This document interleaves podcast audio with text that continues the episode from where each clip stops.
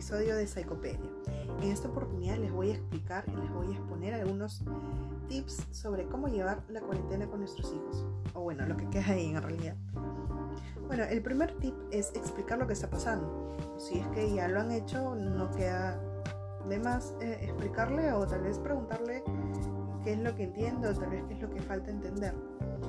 Lo primero que debemos hacer es evitar maquillar la situación.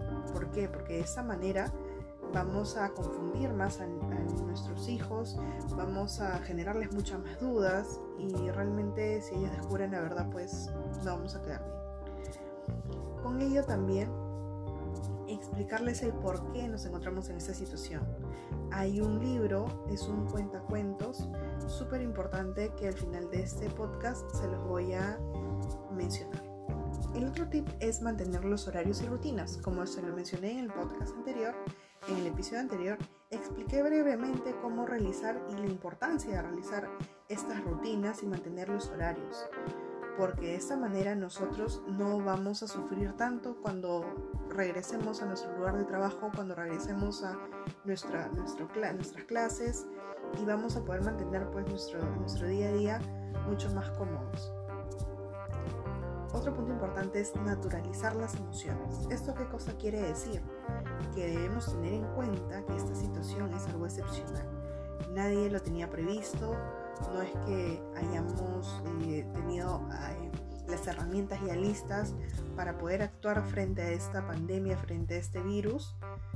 Y, y bueno, cada persona está aprendiendo, cada uno de nosotros está aprendiendo cómo convivir, cómo afrontar esta situación actual ya sea por los negocios que se han cerrado, eh, las familias que hemos perdido, las familias que no vemos y diferentes situaciones. Entonces, lo más importante en esta situación, más que juzgar a otra persona, es apoyarlo y naturalizar las emociones que puede estar sintiendo, porque no nos hemos visto en una situación como la que estamos viviendo ahora y es bastante difícil para algunos de, de nosotros. Entonces, tengamos en cuenta que cada niño, si a nosotros como, como adultos se nos dificulta ciertas cosas, afrontar tal vez la pérdida de un ser querido, de un amigo, de un familiar, de un padre, de un abuelo, de un tío, imagínense para un niño que no sabe exactamente qué es lo que está pasando, por qué todos estamos en casa solos, por qué todos no podemos salir, por qué ya no podemos jugar, por qué ya no puedo ver a mis amigos. Entonces, tengamos en cuenta que si nuestros hijos presentan algunos, algunas conductas que no habíamos visto antes, es justamente por, por esto, porque ellos están descubriendo las emociones que sienten, descubriendo qué es lo que pueden hacer frente a la emoción que están sintiendo en ese momento, frente a una situación. Entonces, lo recomendable es que hablemos con nuestros hijos con un tono bastante neutral, con una expresión facial bastante neutral, no eh, invalidemos, no caigamos en, ese punto de invalidar la emoción de nuestros hijos, como por ejemplo decir, tú no, tú no tienes por qué preocuparte, tú no tienes por qué sentirte triste, al final esto va a pasar, eh, no tienes por qué sentirte así o no llores, que llorar es para, para niñas, o no llores porque eso te va a hacer ver débil frente a los demás. Pero bueno, eh, tengamos en cuenta que los niños están aprendiendo y catalogarlos y categorizarlos de esta manera puede ser bastante perjudicial para ellos.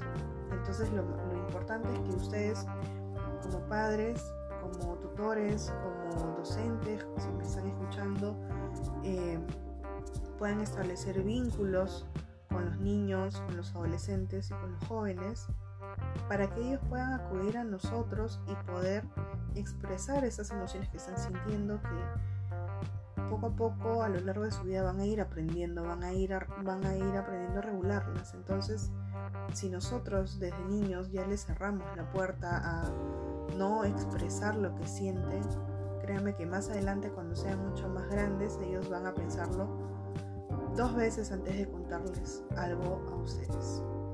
Entonces, para evitar esto, tenemos que forjar vínculos bastante fuertes durante la infancia. ¿Cómo? Validando. ¿Qué quiere decir validando? Les pongo un corto ejemplo.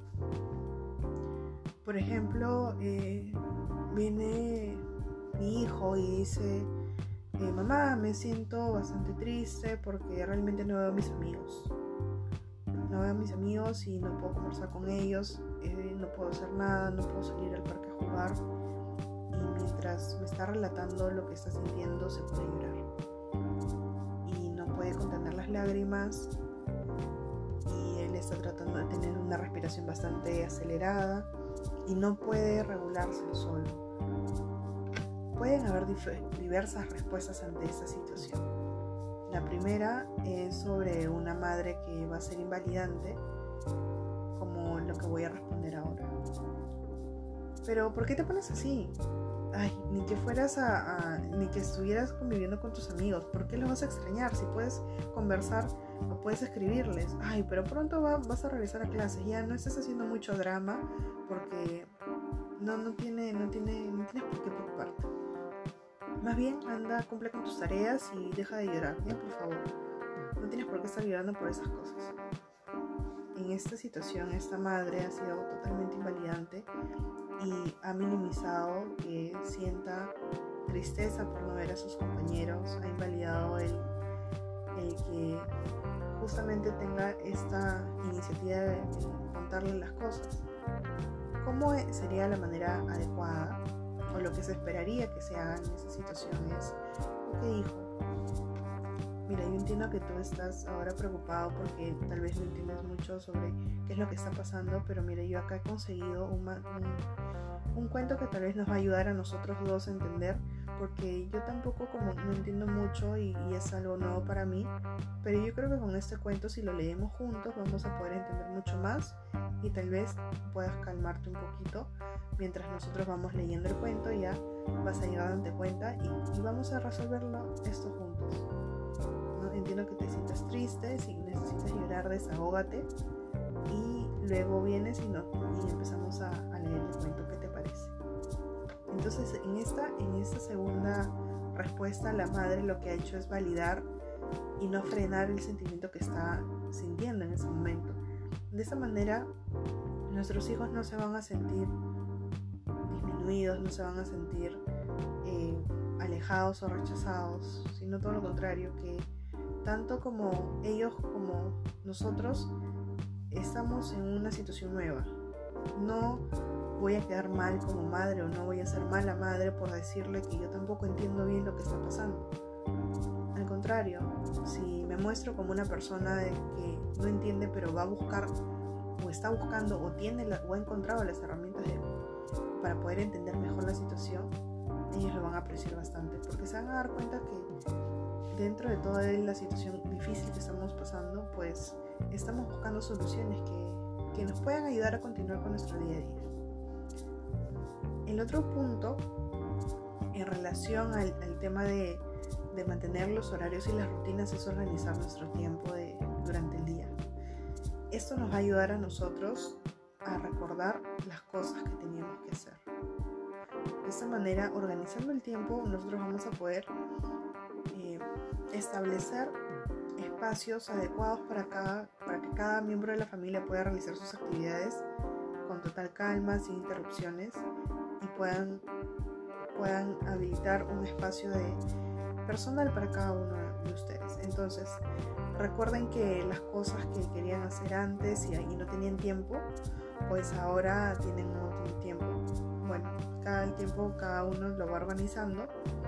Por ejemplo, cuando antes decíamos, eh, no tengo mucho tiempo para jugar con mi hijo porque yo regreso súper cansada de trabajar, estoy todo el día en la oficina y paro todo el día sentada en la oficina y no, no regreso muerta del, del trabajo y no, no me da el cuerpo para jugar con mi hijo o con mi hija. Entonces eso, ok, se, se entiende totalmente no con eso somos malos padres o no por sentirnos cansados somos malos padres y no queremos jugar con nuestros hijos, somos muy malvados.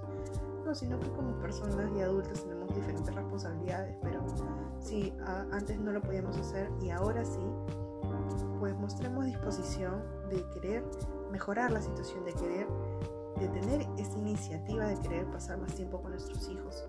Ellos de esta manera van a darse cuenta que cuando no estaban en casa no era porque no querían estar con ellos, sino porque tenían responsabilidades que cumplir para, para darles las comodidades y las cosas que se les pueda dar, cubrir sus necesidades básicas. Entonces, ahora que están en casa todos juntos, busquen tiempos donde puedan jugar en familia, donde puedan compartir juntos y de igual manera, pues cumplir con las actividades del hogar.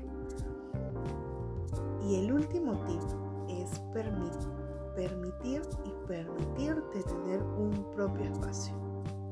¿Por qué? Porque en casa, si somos varios o si son pocos, igual cada uno debe tener un espacio donde pueda hacer sus actividades, ya sea del colegio, del trabajo, de distracción. Todo, todos deben tener un turno y un espacio.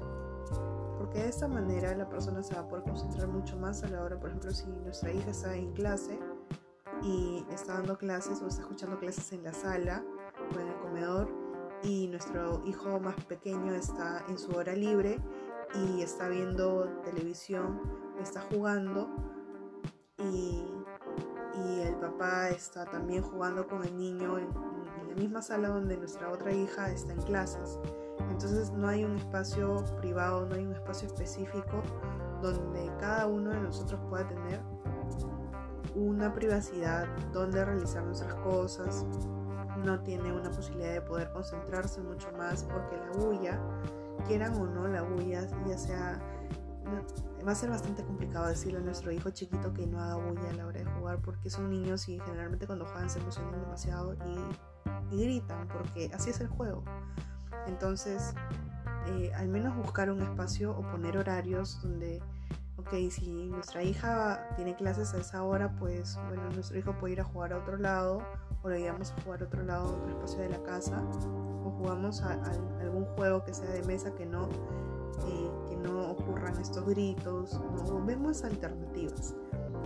Entonces, con estos tips espero que poco a poco puedan ir implementándolo en su día a día, en las cosas de, casa, en la convivencia, en todos esos aspectos de, que, de poder organizarnos. Si bien sabemos que acá ahora el, el tema de la cuarentena está un poco complicada, y poco a poco el Estado está, está dando paso a poder levantar la cuarentena. Eh, debemos tener igual estas consideraciones en cuenta para que nosotros podamos implementarlas y sobre todo ir mejorando nuestro día a día. Y bueno, eso es todo. Recuerden que estoy en Facebook y en Instagram como Psicopedia o PS Gina Salazar. Mucho gusto y hasta el siguiente episodio.